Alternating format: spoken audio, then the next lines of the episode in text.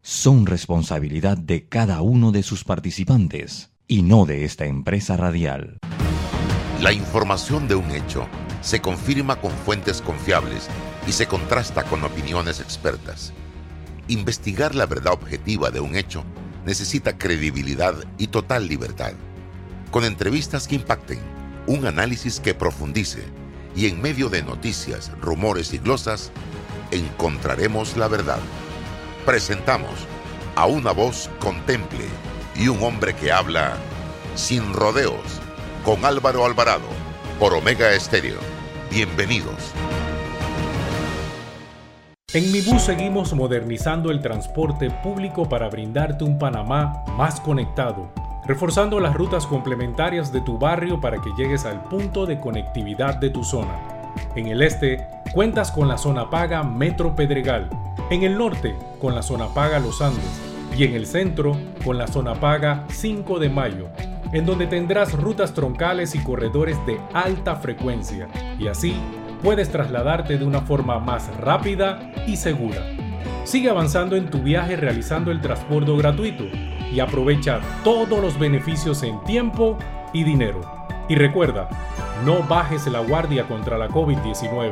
Al viajar con nosotros, usa tu mascarilla, pantalla facial y gel alcoholado. Mi bus, la gente que mueve a Panamá. Fantastic Casino entra a ganar más de 1750 a la semana. Carga y recarga tus bonos por jugar. Además, bonos sorpresa. Miércoles y domingo desde las 10 de la mañana. Mañanas jubilosas con Malcolm Ramos. La tarima virtual con DJ en vivo desde las 4 de la tarde. De miércoles a sábado. Y este jueves 30 de septiembre, ven a la apertura de la sala de bingo en Fantastic Dorado Mall. Entra a ganar con sorteos en todos los Fantastic Casinos el viernes desde las 6 de la tarde. Y esta semana desde la tarima virtual la presentación de Lucho de Seda. Para que todos sepan.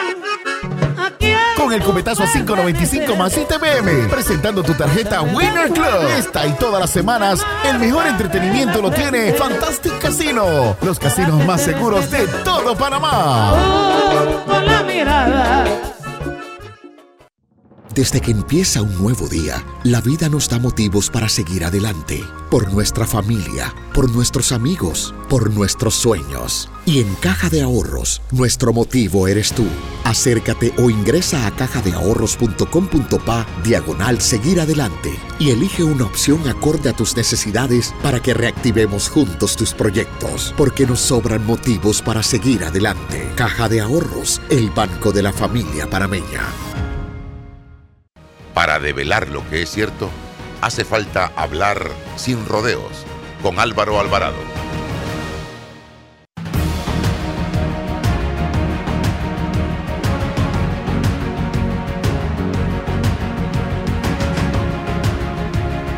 ¿Qué tal amigos? Tengan todos muy buenos días, bienvenidos. Esto es Sin Rodeos a través de Omega Estéreo, total cobertura nacional y también puedes sintonizarnos a través eh, de nuestras plataformas de redes sociales. Estamos en Instagram, estamos en TikTok, también en YouTube, en Twitter, en Facebook, fanpage, eh, todas estas plataformas de redes sociales, estimados amigos que me sintonizan en este momento. Eh, deme acá. Eh, vamos adelante entonces. Y eh, hoy tendremos eh, por o como invitado a Pedro Meilán, porque hay un tema importante. Eh, ya faltan horas para que concluya la denominada moratoria o flexibilización, como usted quiera llamarle, y esto va a complicarle la vida a muchas personas en este país, estimados amigos. Hay bancos que tienen toda una cartera de clientes morosos en este momento en materia de eh, préstamos hipotecarios, de carros, en materia de locales comerciales, en materia de tarjetas. Me decía alguien esta semana que las deudas en materia de tarjeta de crédito ya superan los 2 mil millones de dólares, don Pedro Meilán. Y es que hay un sector de la población que no ha aprendido a utilizar la tarjeta de crédito y cree que eso es tener plata o dinero al alcance de uno sin consecuencias. Y eso no es así. Después, cuando llega el momento, está ahorcado. Así que vamos a ver todos estos temas y cómo manejarlo y qué pueden hacer los bancos en una situación como la que estamos viviendo ya cuando no tienen ningún compromiso con nadie simple y sencillamente volvemos a como estábamos antes de eh, la pandemia. Eh, don Pedro, eh, bienvenido. ¿Y qué significa 30 de septiembre para todos los que tienen una relación con los bancos en este país y que se acogieron a la moratoria? Buenos días Álvaro, buenos días a todos los oyentes aquí en Sin Rodeos, uno de los programas más escuchados a, a nivel nacional. Eh, y Álvaro, yo pienso que antes de comenzar, yo me tomé la molestia, pues, de, de, apuntar los acuerdos que han venido dándose a través del tiempo desde que comenzó la pandemia, con referencia a lo que es la moratoria o por lo menos al no pago de, de las deudas de los clientes, que, que, se dividen en una gran cantidad, porque hay préstamos hipotecarios, préstamos de automóviles, hay préstamos de tarjetas de crédito, préstamos personales, y cada uno de estos préstamos y, y, y, actividades bancarias que realizan los consumidores o los usuarios bancarios tiene diferentes eh, obligaciones o diferentes formas de trato. Entonces, es importante mencionar que, que, lo primero que cuando inicia la pandemia, que, que recuerdo que fue en, marzo del 2020, 20. Sí, en en el 2020, eh, lo primero que se hizo fue un acuerdo, el acuerdo 2 del 2020, que fue hecho por la misma superintendencia. Y ese acuerdo lo que, lo que trataba era de apoyar a sus clientes de manera automática por un periodo de 90 días. O sea, nunca se pensó que esto se iba a extender tanto y a lo mejor la, el, los bancos, a través de un acuerdo con la superintendencia de bancos, fíjate que este acuerdo no involucra al gobierno nacional. En ese momento el Estado como Estado, como gobierno nacional, no había entrado. Ellos deciden por 90 días, tres meses, hey, nosotros vamos a congelar esto, vamos a esperar para ver qué pasa.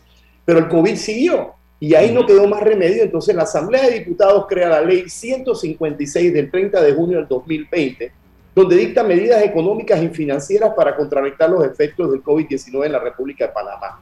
Ahí es donde formalmente ya el Estado panameño dicta una ley de moratoria bancaria, se formaliza la moratoria bancaria y esa moratoria bancaria queda vigente hasta el 31 de diciembre del 2020. ¿Y por qué es importante esta fecha? Porque muchas personas todavía siguen insistiendo y siguen diciendo que, la, que ellos están en moratoria bancaria. Señores, la moratoria bancaria desapareció el primero de enero del 2021, porque era hasta el 30, 31 de diciembre del 2020. ¿Qué ocurrió posteriormente? Se hace un nuevo acuerdo. La superintendencia de bancos con los bancos hacen el acuerdo 13 del 2020, en el cual se permite que entre los bancos y los clientes se puedan continuar realizando las modificaciones necesarias para mantener una relación de crédito viable sostenible. O sea, ¿qué quiere decir esto? Ellos se pueden ir acercando a los bancos para ir, para poder eh, tener un tipo de relación y llegar a un acuerdo y se extiende hasta el 31 de junio del 2021. En ese plazo, las entidades bancarias y los clientes de manera responsable podían hacer modificaciones y podían en alguna forma tener el crédito, pero esto era en conjunto con el banco para poder salir de esto. Desde el primero de julio al 30 de septiembre se dieron esto. Mañana, 30 de septiembre, vence el plazo para uno poder llegar a acuerdos escritos con esto. Y lo peligroso aquí es que este nuevo, este nuevo acuerdo lo que dice es que de ahí hacia adelante se van a respetar las personas que entraron al banco. Entonces queda como una incertidumbre las personas que no se han acercado al banco. Nosotros fuimos insistentes en que hay que acercarse al banco. Y posterior al 30 de septiembre, hay que ver qué va a pasar con esas personas que no se acercaron. Yo creo entender, y a mi lógica me indica, de que los bancos van a recibirlo y van a tratar de hacer unos nuevos arreglos que podrían llevarnos hasta el 31 de diciembre del 2021 o a finales de este año, Álvaro. Eh, la situación es compleja, hay una gran cantidad de clientes que no se han acercado. Mira, yo hice un sondeo chiquito ayer aquí en mi oficina y me dice que no, pero si a mí no me han dicho nada. La gente no escucha las cosas. A mí el banco me mandó en una ocasión un prorrateo para que me iban a prorratear mi cuenta, pero eso será suficiente para, para, para, el, usuario o para el cliente bancario o él mismo tenía que apersonarse al banco? Son, son preguntas que nos hacemos y, y, no conocemos. Entonces llegó la fecha en la cual los bancos van a empezar a tomar decisiones. ¿Y cuáles pueden ser las decisiones? Señores, usted tiene una deuda, una deuda que, viene de un arrastre de marzo del 2020, que es exigible, por ley es exigible, y, y aquí es donde viene el problema de la pérdida de casas, la pérdida de carros, y no solamente eso, las afectaciones de los victoriales de crédito y como tú dijiste, quedar totalmente ahorcado. Yo estoy convencido, y siempre lo he sabido, que los bancos de por sí no quieren dinero, Álvaro. No quieren, no quieren propiedades. Los bancos quieren dinero. El negocio de ellos es negociar el dinero. El negocio de ellos no es quedarse con casas, ni con carros, ni con fincas. Pero ahora, en una situación como esta, yo no sé el banco qué postura va a asumir cuando no hay liquidez, donde ellos puedan recuperar ese dinero, porque recuerda que la entidad bancaria también tiene que hacer sus pagos a los que le desembolsaron a ellos en su momento. Esto, esto es una cadena.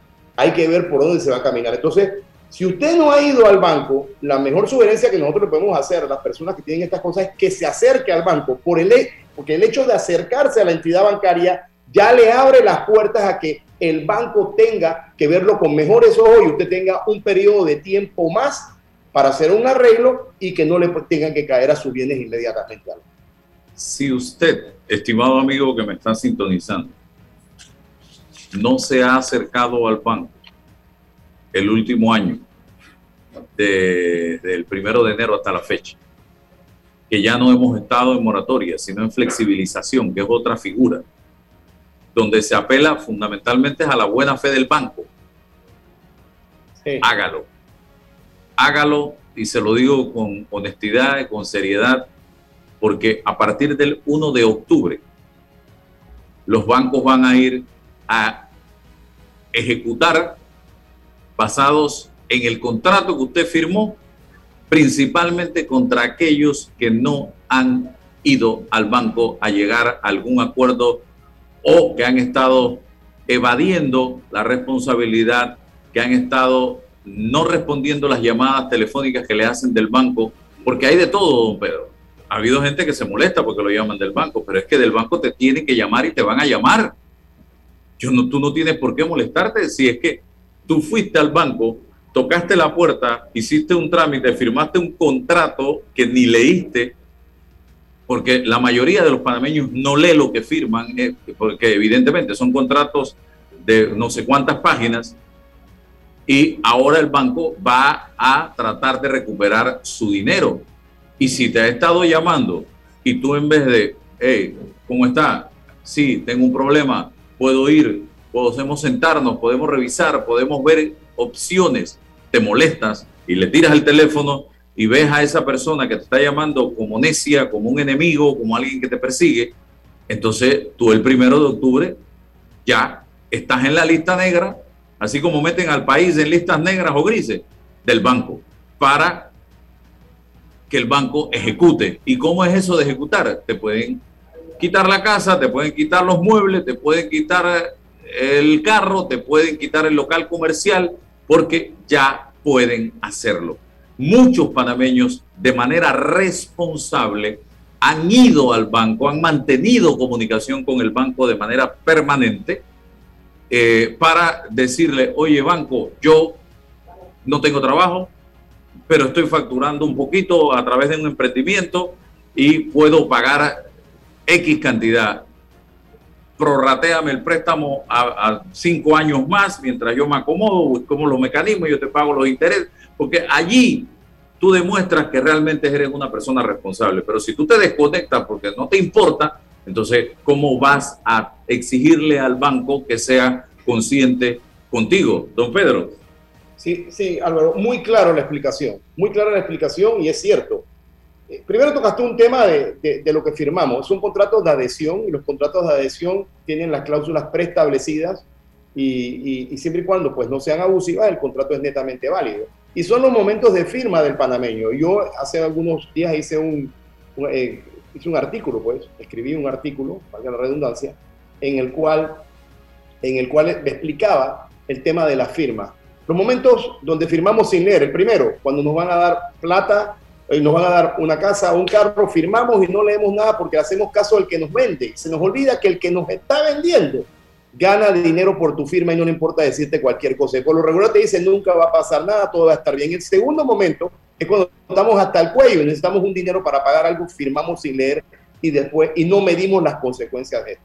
Pero haciendo ese, ese paréntesis, es importante, y yo saqué unos extractos aquí, porque, miren, la importancia de poder acercarse al banco, y les voy a hablar en panameño. Señor, juegue vivo, acérquese al banco, porque si usted se acerca al banco, va a tener más tiempo, le van a dar más tiempo para, para que usted pueda resolver su problema económico. El no acercarse es dispararse en el pie. Si usted no se acerca al banco, el banco puede tomar acciones inmediatamente contra usted. Pero si usted se acerca, usted está ganando tiempo y a lo mejor su situación económica cambia en los próximos 3, 4 meses y usted le puede dar frente a una situación que si no se acerca al banco puede ser que usted en ese preciso momento, en buen panameño, lo maten y, le caigan encima todos sus bienes, como tú dijiste Álvaro. Y por eso que quiero leer este extractito, que es importante que lo sepan. Fíjense.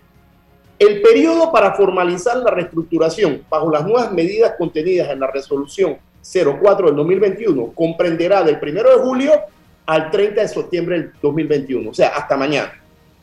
El plan de pago que se pague en las reestructuraciones podrá considerar un plazo más allá del 31 de diciembre del 2021. O sea que si usted va al banco, ya el banco le está diciendo que por haberse sentado, usted va a poder tener arreglos más allá de diciembre del 2021, sujeto a lo que se establezca en la regulación para cada tipo de préstamo y la habilidad financiera de cada deudor.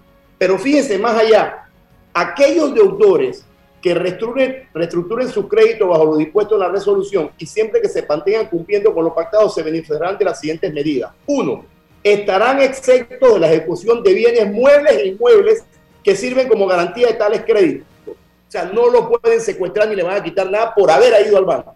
Dos, estarán exentos de la actualización de avalúo en los casos de los créditos garantizados con bienes inmuebles.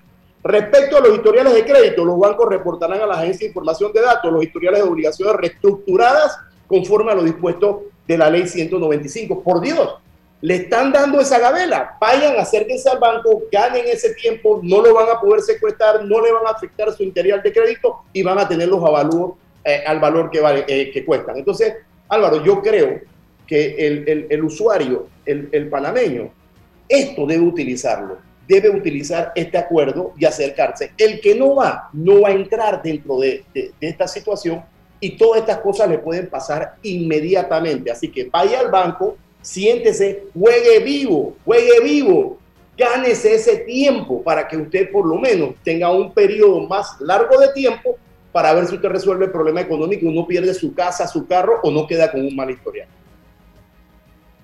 Estos son consejos gratuitos que le estamos dando estimados amigos. Don Pedro, el uso de la tarjeta de crédito. La gente cree que son cheques en blanco que le dan en los bancos y que pueden comprar y comprar y comprar, pero cuando viene para atrás la mensualidad cargada de intereses y cuando tú empiezas a pagar esa tarjeta de crédito con una tarjeta ya utilizada al tope, allí es que te das cuenta de la migraña que esto produce. Don Pedro. Álvaro, eso en los tiempos que nosotros estuvimos eh, administrando la Autoridad de Protección al Consumidor y Defensa de la Competencia Codeco, nos encargábamos mucho de dar información, orientación y divulgación. Esto es un tema educativo. La gente tiene que aprender a usar la tarjeta de crédito. Si usted no sabe usar una tarjeta de crédito, no la coja.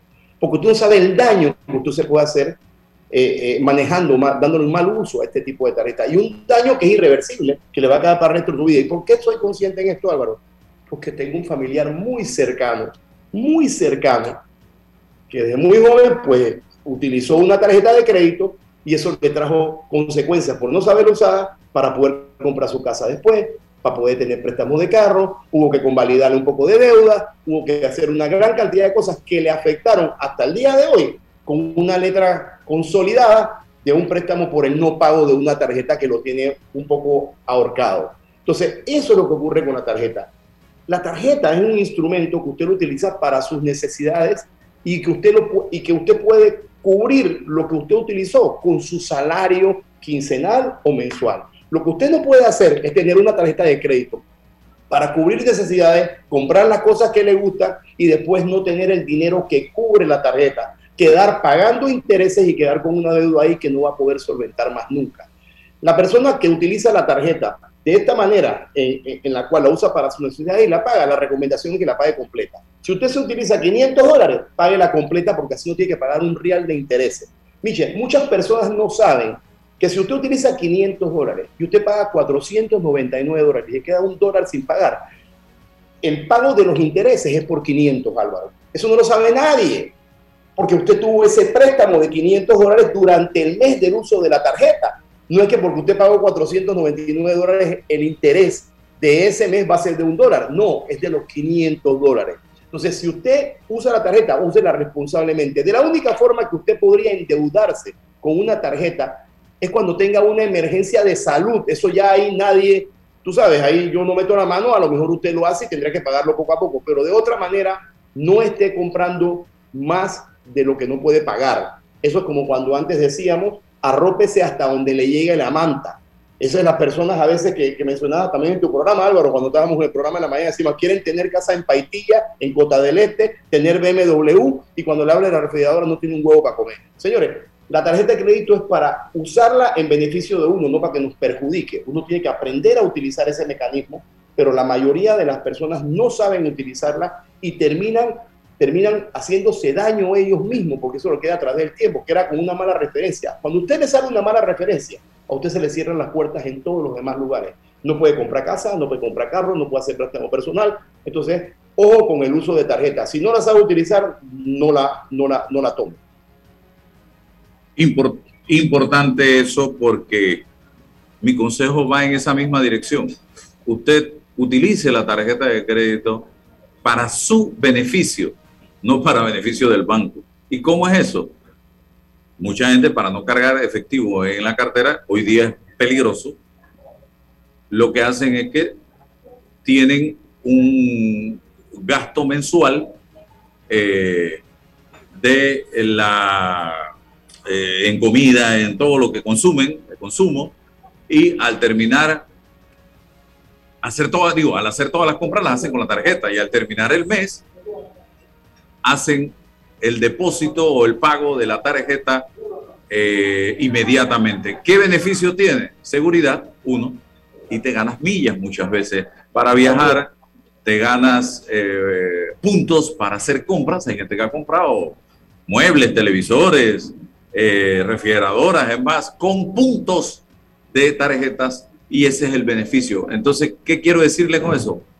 Juégale vivo a la tarjeta. Si tú crees que le estás jugando vivo, gastándote un montón de plata que no tienes y después pagando intereses por los siglos de los siglos, no. Ahí es la tarjeta la que te está jugando vivo a ti y no tú a la tarjeta. Así que eh, yo la, muchas veces, muchos viajes que he hecho a distintos lugares, del mundo los pago con millas producto de mi tarjeta porque no acostumbro a estar utilizando precisamente efectivo por temas de seguridad y me acostumbré a usar mucho la tarjeta de crédito.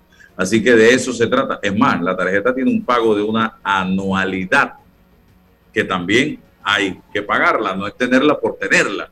Así que eh, son consejos que les damos en este momento, estimados amigos, para que usted eh, sepa eh, cómo hacer bien el manejo de la finanza. Me decía, don Pedro, otra cosa que quería, que recibí esta mañana, eh, una información, y este es el tema que usted maneja muy bien, de Telemundo. Dicen, aumentan los precios de los alimentos y de la ropa ante la escasez de producto, dice la información. Muchos mercados del país, estos en Estados Unidos, tienen en sus estantes vacíos debido en parte a la falta de personal en los puertos. Pero por eso algunas tiendas racionarán la venta de ciertos productos como el papel higiénico y el agua. Imagínese usted esto en Estados Unidos, de noticia del 27 de septiembre, eh, en la sección de economía de eh, eh, Noticias Telemundo. Y en Panamá, hemos visto, nosotros que somos comerciantes y estamos siempre surtiéndonos semanalmente de productos, como todo ha ido aumentando. Les voy a hablar de casos puntuales. el tanque de rabito de cerdo, que es un producto muy consumido por el panameño, ya hoy está por los 85 a 90 dólares cuando antes de pandemia el tanque de rabito de cerdo podía estar entre 45 y 50 dólares. El aceite que estaba entre 20 y 25 el tanquecito, a veces trae 4, a veces trae 5 galones, eh, hoy día está por los 35 a 40 dólares. Imagínese usted antes en entre 20 y 25 dólares. Y por ahí nos vamos con eh, todos los productos que se utilizan para envases eh, de plástico, de foam, de biodegradables, todo ha subido considerablemente y el argumento que te plantean los comerciantes, hey, hasta el hielo ha subido, es que el flete de China se ha incrementado, no sé, en 15 mil dólares, creo que es por contenedor, y va rumbo a los 20 mil dólares el contenedor de todo lo que se traiga de China y la mayoría de los productos que se venden en Panamá, que se comercializan en Panamá, en materia, en insumos, en materia prima, vienen de China. ¿Qué vamos a hacer? ¿A dónde vamos a llegar con los precios que tenemos hoy día que Mm, superan las expectativas eh, del consumidor panameño. Claro, este es un tema extremadamente complejo y, y sí es cierto, eh, pero aquí hay varios componentes. Por ejemplo, Y la gasolina va por 70 y pico dólares el barril, cuando llegó a estar por menos de 20 dólares, creo. Así es, pero aquí hay varios componentes. Mira, por ejemplo, en el tema de Estados Unidos, Estados Unidos tiene un, un tema muy especial actualmente, no solamente el tema de los fletes y demás, sino el tema de la mano de obra, Álvaro. Estados Unidos, acuérdate que decidieron en algún momento eh, eh, subsidiar a, los habitantes y la, y, la, y la, cantidad de dinero que le estaban dando a estos habitantes representaba más de lo que ganaban ellos trabajando. Y mucho de, los, mucha de la mano de obra eh, norteamericana prefirió quedarse en sus casas y no ir a trabajar y muchos de los establecimientos quedaron con menos personal y hay menos personal también en las, en las manufactureras y demás que pueden hacer, pueden crear un aumento de precio. No quiero decir que es eso, pero ahí es parte. El tema del flete es conocido por todo, por todo el mundo, pero ¿qué, toco yo aquí, Álvaro? Es, bien importante, es cierto. Muchos de los insumos que, tenemos que utilizar para, crear o para manufacturar productos sí tienen que ser pagados a través del flete. La pregunta es si la cantidad que ellos están poniendo por el aumento del flete es, lo que es real. Por ejemplo, mira, tú me hablas de rabito de cerdo. Yo quiero saber del cerdo, cuáles son las cosas que se importan aquí a Panamá para que Rabito suba de la manera que tú lo has puesto, porque si hay algo que subió, es un producto más de la cadena, del componente global que hay todo. Pero entonces aquí puede haber ambas cosas. Ahí puede, sí existe el aumento de precio en los fletes, pero también siempre ha existido el juega vivo de muchos de los comercios de aumentar los precios en forma exorbitante. Y fíjate, el tema del rabito es que es importado porque viene con una preparación salmuera, salado, en tanques. Y dicen que lo traen, no sé, de Canadá o de China, no sé de dónde lo, están trayendo. No creo que sea de China, yo tengo mis fuertes dudas que sea de China, pero bueno, y el flete que ha aumentado viene de China. Ahora, ahora lo que te quiero decir, todos estos precios aumentan. Yo te voy a echar un cuento, Álvaro. Cuando esto se estabilice, tú te vas a dar cuenta que los precios no van a volver a los, precios iniciales antes de aumentar. nunca. Nunca. Entonces ese es el tema. Entonces después la gente se queda con las regulaciones de precios. Yo estoy totalmente en contra de las regulaciones porque eso lo que hace es distorsionar más el mercado, pero también el comercio tiene que poner de su parte. Aquí se están vendiendo cosas muy por arriba del valor de lo que deberían venderse y eso no es correcto. ¿Qué le queda a nosotros como consumidores, Álvaro? Lo único que nos queda, en el caso tuyo es un poco distinto. Tú tienes un restaurante, tú, eres, tú tienes que comprar a, otro nivel, pero el consumidor sí tiene opciones de compra. El consumidor que compra el de tal, lo único que le queda es la comparación, eso siempre lo hemos estado hablando.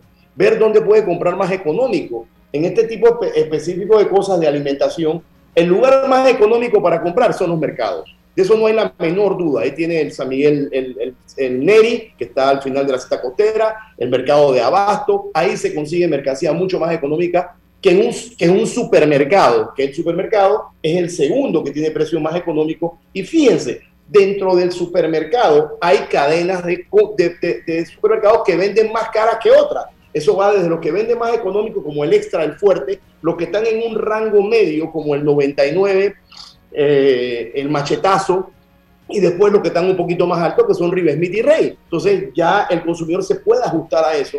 Y el consumidor tiene también que tener conocimiento de que el tema de alimentación en mini super, super y tiendas va a ser mucho más caro que comprar en un mercado. Entonces va a depender de uno cómo uno se va ajustando para comprar los diferentes productos. Por ejemplo, en tu caso, yo, yo hice un escrito en estos días, yo me acerqué a un lugar a comprar el rollo de 24 rollos de papel toalla y papel higiénico.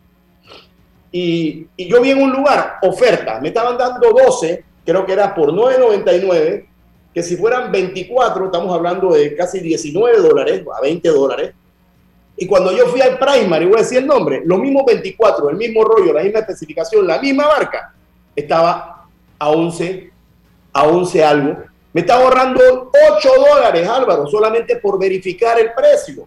No quiero decir el, nombre del establecimiento, pero los dos rollos, o sea, me lo están dando, y decía oferta, 9.99, cada uno tenía 12, eso suma 19 dólares. Pero yo voy al Costco y lo tiene los 24 juntos y me lo tienen 11 dólares. Entonces, nosotros tenemos que también ser responsables y aprender a verificar. Pero no hay duda de que tenemos un tema muy importante, muy complicado con el tema de los fletes. Se han triplicado, se han cuatriplicado. Y triste y doloroso lo que se ve si vas a Tonosí a una tienda y eh. ves los precios, esa gente pagan como si estuvieran comprando en el súper más caro de la capital o más. Álvaro, vete a Taboa. Exacto. vete aquí a Chame, cerca de las playas de Coronado y Gorgona.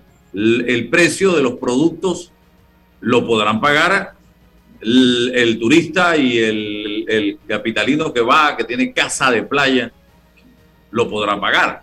Pero cuando baja a la, a la masa, al pueblo que vive en estos sectores, es para esa gente tienen que estar comprando 10 centavos o 20 de mantequillita, eh, una latita de leche, porque no tienen el recurso para hacerle frente a lo elevado de los precios en estas comunidades. Boquete, ni se diga, pero así también. Entonces, Sí, exactamente. ¿Qué vamos a hacer? Porque lo preocupante es lo que usted dice. Todo por los aires, justificado en el flete, justificado en la gasolina, pero cuando estabiliza, no vuelven a, los precios anteriores y eso es lo más delicado. Sí, mira Álvaro, la política económica de un país la tira el Ejecutivo. O sea, la tira el gobierno nacional, que es un conjunto de órganos y demás. Yo siempre he planteado y siempre lo he dicho, que nosotros, y, tocaste la llaga, o sea, fuiste asertivo, estos lugares tienen personas que viven ahí, que los salarios de esas áreas son mucho más bajos, que tienen problemas laborales, de, empleo, que, los ingresos que ellos recogen no les da para comprar en, una tienda o un mini super, eh, el costo de esos productos, no les, su dinero no les da para que ellos puedan solventar el día a día. ¿Qué es lo único que queda en política económica para nosotros. Señores, los mercados periféricos. O sea, tenemos que empezar a inundar de producto nacional sectores donde haya mercados periféricos, donde el consumidor pueda comprar directo al productor y desaparezcan los intermediarios, que son los que a veces suben un poco más los precios. Yo, yo hice un informe hace muchos años, inclusive se lo entregué al presidente Cortizo y le dije, mira, esto, esto le puede dar alivio a Panamá en el tema de alimentación. Tú pones un mercado periférico en el área norte, para Chilibre, para esas áreas hacia allá arriba, pones un mercado, ya tienes uno aquí en el sur que es Neri, abres un mercado periférico hacia el área oeste y abres un mercado periférico hacia el área este que tienes allá, Tocumen, 24 de diciembre y todas esas áreas, y lo pones a trabajar, no como se hacía antes, que tú venías y que los sábados y, los domingos y se abría, Pones ese mercado seis días de la semana a trabajar y un día de limpieza y pones el acceso a que, a que el productor pueda llegar directo sus productos al consumidor. Y yo te puedo decir que por lo menos eso es un alivio para la ciudadanía. Ese es un criterio y, un análisis que yo hizo hace muchos años. Aquí hay focos de, de, ciudadanos, de habitantes, que se pueden determinar a través de los censos de Contraloría, donde está la, la mayor cantidad de, de, personas viviendo y de, y de la cantidad de recursos que queremos. Aquí hay áreas, por ejemplo, el área de San Miguelito en esa área de San Miguelito es un mundo de cantidad de personas. Ahí tú podrías hacer algo, el área oeste, pero hay que tratar de buscarle un mecanismo de, de, ayuda al consumidor. Y fíjate, si tú haces este tipo de cosas, ¿qué es lo que tú generas al final? Más competencia. ¿Por qué? Porque si los, los consumidores se vuelcan a comprar allá, todo lo que vendían más caro, tienen que empezar a bajar los precios, si no los productos se le van a perder. Entonces, esa es la forma de generar competencia. Hay que inundar el mercado de mercancía, de productos, para que en alguna forma puedan competir y el, consumidor tenga acceso a productos de mejor calidad y a mejor precio. Ya es momento de volver a la feria, llámenle con pita, con pata, con lo que usted quiera, pero ya es el momento de retornar eh, eh, con este proyecto y que sea a nivel nacional, porque le está, la está pasando muy difícil la comunidad eh, panameña cada día es mucho más costoso ir a un supermercado, ir a una tienda, ir a una barrotería, ir a un mini super, y esto es peligroso. Como peligroso también, y yo lo vengo sosteniendo, el tema del vale digital.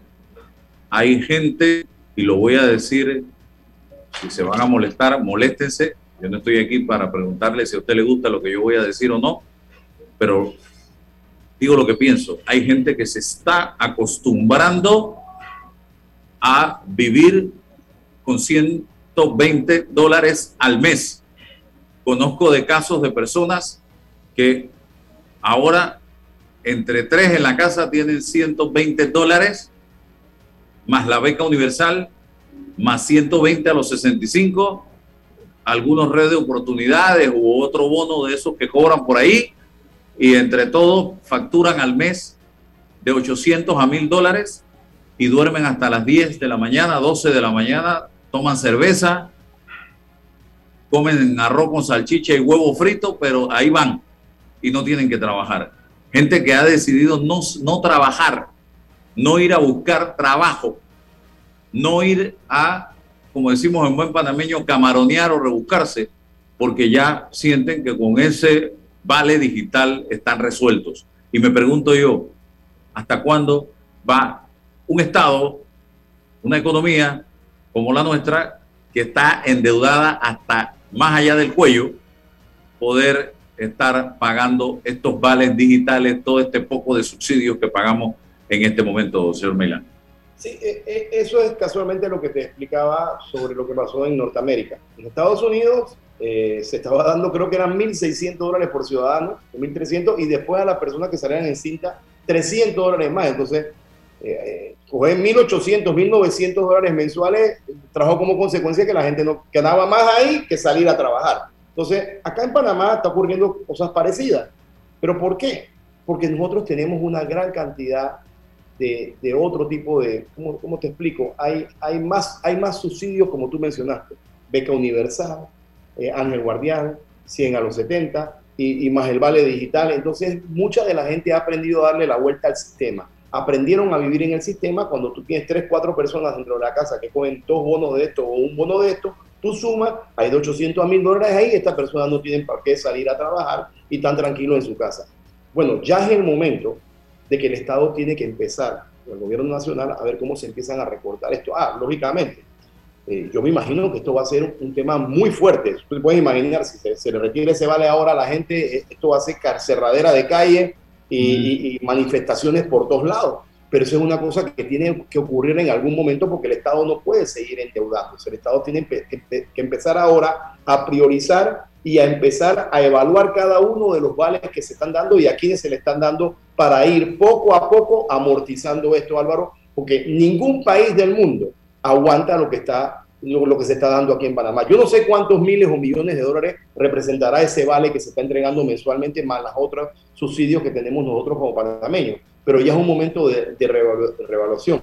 Y, y eso también es parte del tema del populismo, pues aquí el panameño se ha estado acostumbrando a que todos nos lo tienen que regalar y que todos nos lo tienen que dar. Y inclusive, eh, para entrar en política, el voto lo condicionan a agarrar cosas. Y, nosotros hemos tenido que aprender a decirle a la persona que, que se acostumbró a recibir, bueno, ya no queda más remedio, recíbelo, pero vota, vota por tu conciencia, para ver si de esa manera vota por otra persona. Pero la realidad es que esto se ha vuelto tan populista y ese es el mal que nos está matando a nosotros como ciudadanía. Y lo triste del asunto, Álvaro, que donde tenemos que poner eh, la importancia que es el tema educacional, no se está haciendo. Y en el tema educacional, a lo mejor pasarán de dos a tres generaciones y nosotros todavía tenemos igualito. Tenemos un país que se acostumbró al juega vivo, a vivir bien, a que le paguen las cosas y que, y que, y que pueda subsistir con lo que se da.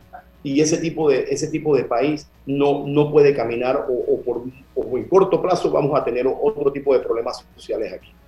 Definitivamente, porque esto lo que genera muchas veces es mediocridad de una sociedad, este tipo de subsidios que no van a, o que no apuntan realmente a la gente que lo necesita.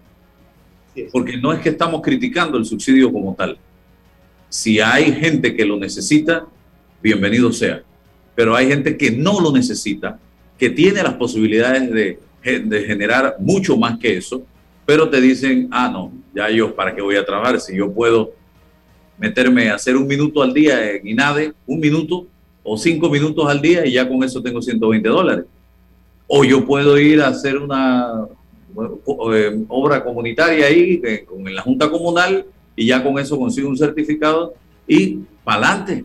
Entonces, señores, ¿qué estamos produciendo? Mediocridad, una sociedad de gente que no quiere echar para adelante, que no quiere trabajar. En el interior hay dueños de fincas que ya hoy, producto de esto, no están consiguiendo gente para trabajar porque trabajar, ¿para qué? O tienen que pagarme 25, 30 dólares al día cuando antes se pagaban 15, 16 dólares por, por nada. Y todo esto está complicando la vida de mucha gente, señoras y señores, y principalmente la del país, señoras y señores. Bien, el tema minero. Hoy, y este tema tenemos que prestarle mucha atención, estimados amigos que me están sintonizando, porque el país está sentado, representado en un grupo de panameños en una mesa, negociando lo que serán los nuevos acuerdos en materia minera con la empresa Cobre Panamá. Hablemos de las expectativas que hay en torno a esta negociación y lo que más nos conviene como panameños. Sí, Álvaro, este tema es un tema muy importante para la nación porque recordemos que en el tema de Minera Panamá, Minera Panamá es la inversión más grande que, que, se ha dado aquí en la República, estamos hablando más de 6.700 millones de dólares, también con la cantidad de empleos que ha generado, y no solamente los empleos que son casi 39 mil, sino en el área casi 15 mil, sino las compras directas a, a empresas y demás, que ayudan a la economía nacional. Pero a pesar, aparte de eso, también la importancia de que, de que se hayan podido sentar el Estado panameño con Minera entendiendo, y eso es un criterio muy personal mío, Álvaro, de, de, la existencia de una relación contractual. Porque independientemente de que la ley haya sido declarada inconstitucional, yo lo he manejado en diferentes esferas, el contrato sigue vigente y en alguna forma la minera Panamá tiene unos derechos adquiridos ahí que se le tienen que respetar porque ni a Panamá ni a Minera le conviene ir a una pelea internacional con respecto a esto. Lo que también es cierto es que el Estado panameño tiene una buena oportunidad, ahora que se sienta con Minera, para poder sacar provecho de esto y conseguir mejores condiciones contractuales que las que tenía.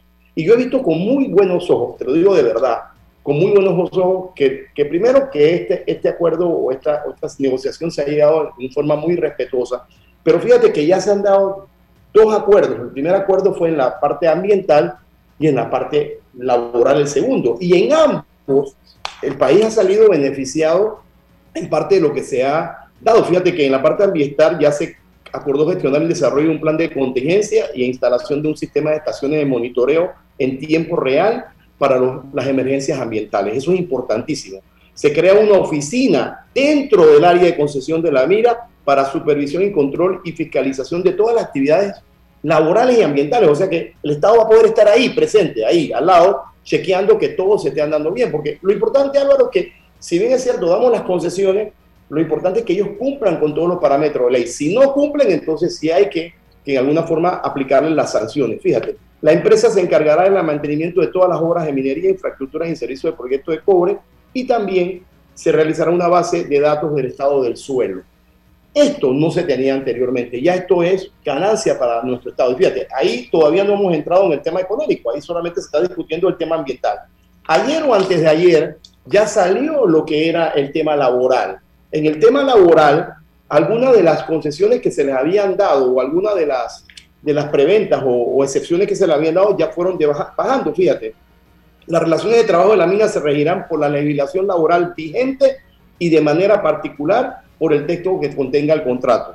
Se acordó un 10% en caso de trabajadores eh, nacionales y un 15% en la cantidad de trabajadores extranjeros. O sea que ya esta referencia viene a lo que es el código de trabajo. Va a haber más empleo para nacionales dentro de la mina y se pactó el financiamiento por parte de la empresa de capacitación técnica profesional y superior a todas las personas que estén ahí. Entonces, las dos primeras áreas, tanto ambiental como la área laboral, no hay la menor duda de que nosotros como Panamá estamos, estamos sacándole provecho. Ahora se tienen que sentar a ver el tema económico. Y en el tema económico, lógicamente, parte de la discusión va a ser el tema de las regalías que han sido duramente atacadas. Regalías las cuales, Álvaro, fueron primero que son regalías que nacen del bruto o, de, o de lo que se factura, no del neto. O sea, eh, al final si Minera durante el año hizo 600 millones de dólares, un ejemplo, de ahí van a salir el 2% de regalías, no del neto sacándole los costos, que es como en otros países funciona. Pero también es importante que todo el mundo conozca que ese 2% no es que se lo impusieron a Panamá. Ese 2% cuando se, se, se, se, acordó o se, sentó, o se presentó la negociación en el 97, salió del máximo que establecía el Código Minero de la República de Panamá, el Código de Recursos Minerales establecía un máximo de regalías que era un 10%. Por supuesto que ese código varió y en el 2011 se cambió esto y se aumentó ese porcentaje que yo creo que es ahí donde el Estado tiene que sentarse con Cominera y tratar de conseguir una mayor cantidad en las regalías. Por ahí debe, debe ir la cosa. Igual, yo me imagino que el Estado tendrá que estar chequeando las exoneraciones que se dieron en algún inicio a la minera para ver cómo puede conseguir que se eliminen algunas de ellas o se negocien algunas otras y, que sea una negociación equitativa. O sea, a mi criterio, me parece que hasta el momento se está yendo bastante bien, Álvaro. Pienso que, que, que Minera, lógicamente, está tratando de defender el derecho de ellos con respecto a su contratación y el Estado está tratando de sacarle el mayor provecho que pueda a esta concesión que tiene. Estamos hablando de una gran cantidad de dinero. Mira, yo vi, yo vi cosas por ahí, un diputado haciendo un proyecto de ley que ellos que Panamá cogiera el 49% de las acciones. ¿Y de dónde Panamá coge un 49% de las acciones si, si costó 6.700 millones de inversión? Panamá tiene que entregar 3.400 dólares para, para, para, poder accesar a eso. Esas son propuestas que no tienen ni ton ni son. Este tipo de pelea tiene que ser seria, justa, donde el país pueda conseguir lo mejor, pero siempre y cuando respete el derecho de la minera que ella tiene como contrato. ¿Por qué, Álvaro? Porque también eso representa eh, la inversión extranjera se, se, siente segura y hay muchos inversores afuera que quieren entrar a Panamá. Hacer una cosa que no concuerde con lo correcto nos puede traer problemas serios más adelante. Y fíjate, fíjate, Álvaro, disculpa, yo sí soy del criterio que a donde estén haciendo algo incorrecto, donde estén haciendo algo más, el peso de la ley, si hay que hay cumplimiento de contrato, que se rescinde el contrato. Pero mientras que trabajen y nos generen empleo, para nosotros yo pienso que está bien. Pedro, me preocupa algo que usted acaba de mencionar y es la asamblea. Estamos viendo hoy el inicio de nuevamente de la discusión del tema de reformas electorales. Y ya los diputados han dicho que no ceden en algunos temas. Y miren lo que ha provocado esto de las reformas electorales. El tema del seguro social va a tener que ir a la asamblea. Y ya hoy vi una noticia en la Estrella de Panamá que también quedará en manos de los diputados del tema de la caja de seguro social. Y este tema que está siendo producto de una negociación entre representantes del Ejecutivo y de la empresa a nivel internacional, también tiene que pasar por la discusión en la Asamblea. Me preocupa, me preocupa porque eh, uno no sabe, uno sabe lo que entra a la Asamblea, pero uno no sabe lo que sale y con tantos intereses que hay, con tantas bancadas dentro de las bancadas y posiciones dentro de las posiciones, me preocupa mucho. Yo no sé usted, ¿esto tendría que ir a tres debates en la Asamblea? Eh, bueno, hay que ver que, eh, si, si lo que se está creando es una ley nueva, lo más probable es que sí tenga que ir a Asamblea de Ratificación. Ahora, te voy a ser honesto, fíjate, yo más quiero que tú recuerdes, hace algunos meses teníamos el tema ¿no? Panamá Ports, y en ese tema Panamá Port, fíjate, eh, convenientemente la Asamblea dijo que no tenía que participar. Convenientemente la Asamblea dijo que ellos, nada más eran un mirón de palo porque eso ya estaba aprobado y no dijo absolutamente nada de todo lo que se dio en el tema Panamá por, a mi criterio, que no ha sido justo para Panamá, no se entregó absolutamente nada y se pudo haber negociado mucho más con una empresa que en alguna forma le, le debe mucho más a la República de Panamá. El tema de la Asamblea es un tema que a mí no me gusta ni hablarlo, porque los pensamientos míos con respecto a la Asamblea es que ahí yo, a lo mejor hay que tomar decisiones que no están, al margen de la ley porque yo considero que muchas de las cosas que nosotros como ciudadanos queremos que cambien en la Asamblea, la única forma de cambiarla la, tienen que cambiar los diputados y ellos no van a hacer eso. O sea, los reglamentos, las prebendas, las cosas que ellos tienen, solamente pueden ser cambiados por ellos mismos, Álvaro. Eso no va a pasar. Y no va a pasar. Y, fíjate, no va a pasar y tampoco va a pasar con el poco de, de, nuevos diputados independientes, otros partidos que vienen con nueva sangre. Hablan, eh, ellos creen que parándose en incidencia y diciendo lo que dicen y que todo el mundo lo, lo oye está bien, eso no crea ningún cambio, porque después cuando cierra se sientan ellos mismos y ellos hacen sus arreglos allá adentro. Esa es la realidad, Álvaro. Tenemos un problema serio en el órgano legislativo. Hay diputados que son muy serios, muy honestos y están bien, pero al final de la, del camino no son los que representan la voluntad de lo que nosotros queremos. Los cambios que se requieren en los órganos del Estado no son producto van a salir producto de, que nosotros queramos, sino que lo tengan que hacer los mismos diputados, a menos que se tome una decisión de que esto vaya a una elección popular. Yo no sé, hay que buscar un mecanismo para cambiar ese reglamento de los temas de la Asamblea. Eh, ahora, yo te quiero decir algo sobre las reformas e-, electorales. El primer error de las reformas electorales, Álvaro, si la elección anterior fue tan buena y estuvo casi todo bien y se respetó el voto y han venido cambiando, ¿por qué hay tantas reformas electorales? La elección pasada fue buena a nivel presidencial. A nivel de diputados no fue buena, don Pedro. Allí hubo de todo. Acuérdense nada más lo que pasó en el circuito de Cristiano y de Carla García, el escándalo que se formó allí. Pero, y pero el, el alboroto que se formó allá. O sea, ese es el tema, el tema de los diputados que no es tan prístino y transparente. E-, eso no es nuevo. Eso, eso, eso es a través del tiempo. Eso es un secreto a voces de hace muchos años. Yo te voy a hablar de Panchito Reyes con Abraham Bárcena en los tiempos de Frank Weaver. Yo te, si nos echamos para atrás, te voy a buscar a toda la gente. Entonces, quiere decir que hay un problema que tenemos que resolver. Hay un problema presidencial también. No lo hemos resuelto. Siempre hay un secreto a voces. Ahora, ¿por qué te tocó el tema? Porque cada vez, si, si tú como eh, magistrado del tribunal le llevas a estos señores 300 modificaciones, le estás dando la luz verde para que ellos digan, hey, esto está mal, yo también tengo derecho a modificar. Ahí está el problema, Álvaro. O sea, le dieron una excusa a estos señores para, y no los estoy defendiendo, Álvaro, fíjate, todo lo que te he dicho los diputados, le dieron una excusa para ellos. Para hacerse un traje. Exactamente. O sea, yo pienso que eso debió ser más cerrado, debieron ser asertivos en lo que hay que modificar, pero llevaste una reestructuración casi completa de, del código, o sea, llevaste 300 y pico modificaciones. Y hay elementos nuevos que hay que incorporar al código, el tema de los independientes, que cada día cobra más fuerza, el tema de la paridad, que es algo que se debate hoy día a nivel internacional, el tema de la utilización de recursos eh, privados para política a raíz de que ya no estamos viviendo los tiempos antes de, ¿qué te diría?, de hace 25, 30 años. Hoy día hay que temerle mucho al dinero producto del narcotráfico que está penetrando la política a nivel internacional y ya a nivel local también. Entonces hay que buscar mecanismos para ir eh, ajustando todas estas cosas, pero bueno, 300 eh, reformas es demasiado, evidentemente. Así, eh, yo pienso que eso fue parte de un error estratégico o táctico. ahora, lo que pasa es que también pecamos de bueno Nadie imaginó que se iba a buscar ese impasse para hacer una reforma, presentar un tipo, una cantidad de modificaciones que de verdad atentan contra la democracia. O sea, ahí hay modificaciones que se ajustan a diputados específicos. Eso es una realidad. Eso es una realidad y nosotros no podemos seguir así de esa manera. O sea, aquí la gente quiere estar en democracia, pero jugar vivo. O sea, yo quiero correr con buses y que tú corras caminando. Eso no, eso no tiene ningún sentido. Así es. Excelente, don Pedro. Gracias. Se nos acabó el tiempo. Vamos a hacer nuestra última pausa publicitaria y regresamos para despedir. Que tenga buen día, Pedro Meilán, agradecido.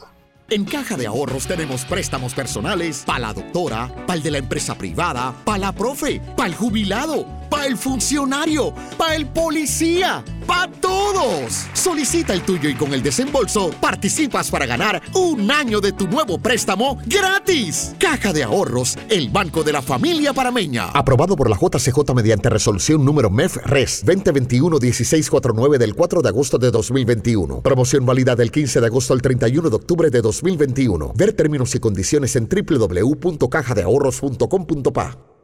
¿Sabías que en Cobre Panamá la roca sin mineral es depositada en un área para este propósito? La facilidad de manejo de relaves es diseñada para proteger el ambiente. La roca estéril es transportada a este lugar con agua. El agua utilizada en el proceso de producción es reciclada y reutilizada mediante un circuito cerrado. Cobre Panamá. Estamos transformando vidas. Entra a Fantastic Casino que tiene para ti los económicos.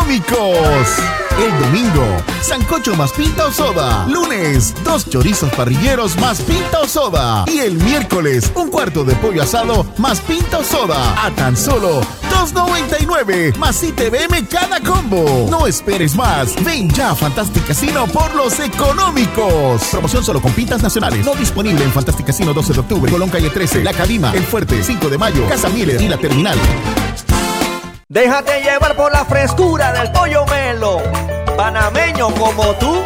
Déjate llevar por la frescura del pollo melo. Variedad y calidad. Melo. Frescura de altos estándares. la calidad es una promesa. Para llevarte el pollo melo siempre fresco hasta tu mesa. Déjate llevar por la frescura del pollo melo. Por su sabor y calidad lo prefiero. Déjate llevar por la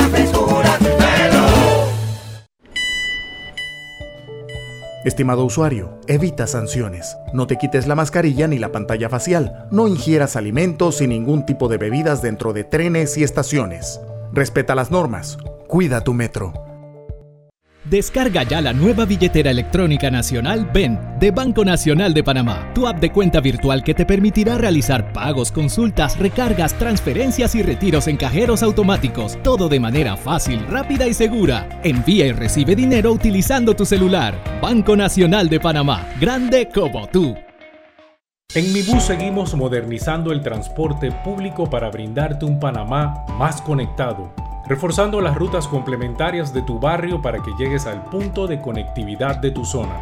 En el este, cuentas con la zona paga Metro Pedregal, en el norte, con la zona paga Los Andes, y en el centro, con la zona paga 5 de Mayo, en donde tendrás rutas troncales y corredores de alta frecuencia, y así puedes trasladarte de una forma más rápida y segura. Sigue avanzando en tu viaje realizando el transporte gratuito y aprovecha todos los beneficios en tiempo y dinero. Y recuerda, no bajes la guardia contra la COVID-19. Al viajar con nosotros, usa tu mascarilla, pantalla facial y gel alcoholado. Mi bus, la gente que mueve a Panamá. Oye, ¿tú ya te vacunaste? No, aún lo estoy pensando. Pero si las vacunas son una esperanza de volver a una vida normal y salvar vidas. Hoy desde Panama Ports queremos enviarle un mensaje a los panameños. Vamos todos a vacunarnos como un país que quiere salir adelante, con positivismo y buena actitud. Por eso, ponle el hombro al COVID-19 para que juntos podamos salir adelante. Presta atención a los lugares y días donde estarán vacunando. Panama Ports, 25 años unidos a Panamá. Bueno, me voy a comer con una estrella. Mm. Espérate, ¿y tu esposa sabe? Claro, ella sabe que la estrella del sabor es American Star. Y por eso en la casa comemos delicioso.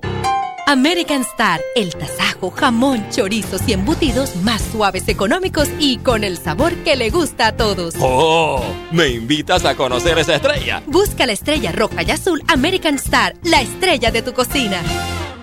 Hay un delito que va en aumento, que se aprovecha de la buena fe de los ciudadanos. Yo estoy aquí construido, aquí en mi carro solamente suyo y mi persona. Entonces creo que usted me diga, ¿tiene el dinero completo o tiene usted un abono? Que realiza estafas por medio del comercio electrónico y que suplanta tu identidad. Ese es el ciberdelito, con un aumento del 225% en el primer trimestre, convirtiéndose en el delito con mayor incidencia en el último año. Estos grupos de crimen organizado generan 20 mil dólares diarios aproximadamente al cometer estos delitos. Si alguien te solicita dinero por redes sociales, antes de depositar, llama a esa persona y confirma la información. El ciberdelito es real.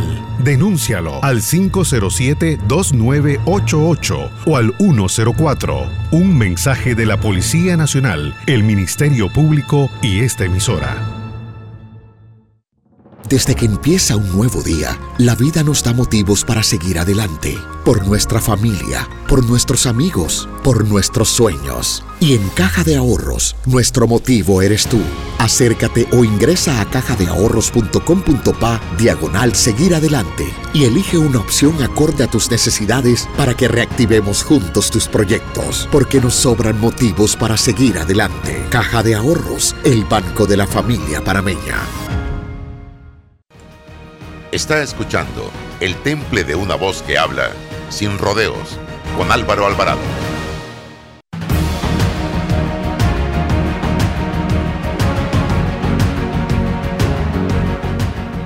Llegamos al final, señoras y señores, de este su programa Sin Rodeos a través de Omega Estéreo.